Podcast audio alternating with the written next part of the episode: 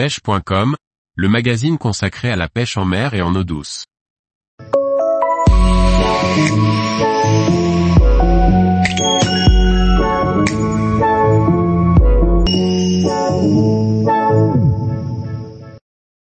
Pêche du black bass en automne, les leurres et techniques à utiliser. Par Antonin Perrotte Duclos. À l'approche de l'automne, le black bass quitte ses postes de saison estivale pour se rapprocher de ses zones hivernales. C'est une période de transition où il va se nourrir abondamment en prévision de l'hiver. Découvrons les leurres et les techniques à employer pour réussir. Lorsque l'automne s'installe, la température de l'eau diminue ainsi que la durée d'ensoleillement. Le black bass, tout comme les autres prédateurs, va suivre les bancs de poissons fourrage qui sont à la recherche de zones oxygénées. Quand la température descend, les zones peu profondes deviennent plus oxygénées et sont donc peuplées de poissons blancs, ainsi que de black bass. Les poissons quittent donc la sécurité et les eaux plus froides des profondeurs à la fin de l'été.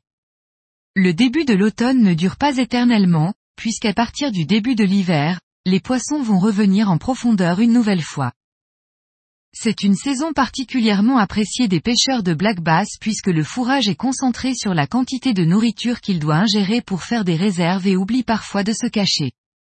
Le black bass peut alors profiter de proies faciles pour se nourrir. On retrouve donc fréquemment le black bass dans des zones peu profondes, près des différentes structures qu'il peut trouver sur le plan d'eau. Une cassure marquée, une arrivée de rivière ou un beau tapis d'herbier sont les zones à chercher rapidement. En fonction de l'avancement de la saison, vous retrouverez les black bass dans deux types de zones de chasse, soit à l'abri d'un herbier ou d'une souche, à l'affût, soit en pleine eau et en mouvement à la recherche d'un banc de poissons blancs.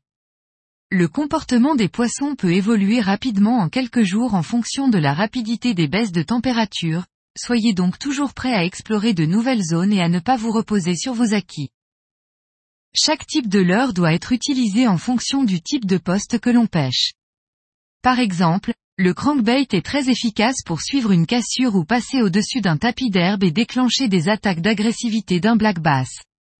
Si votre poste est encombré de branches, de souches ou d'arbres immergés, le spinnerbait et le jig vous seront très utiles pour éviter d'accrocher trop fréquemment, tout en vous permettant de pêcher lentement.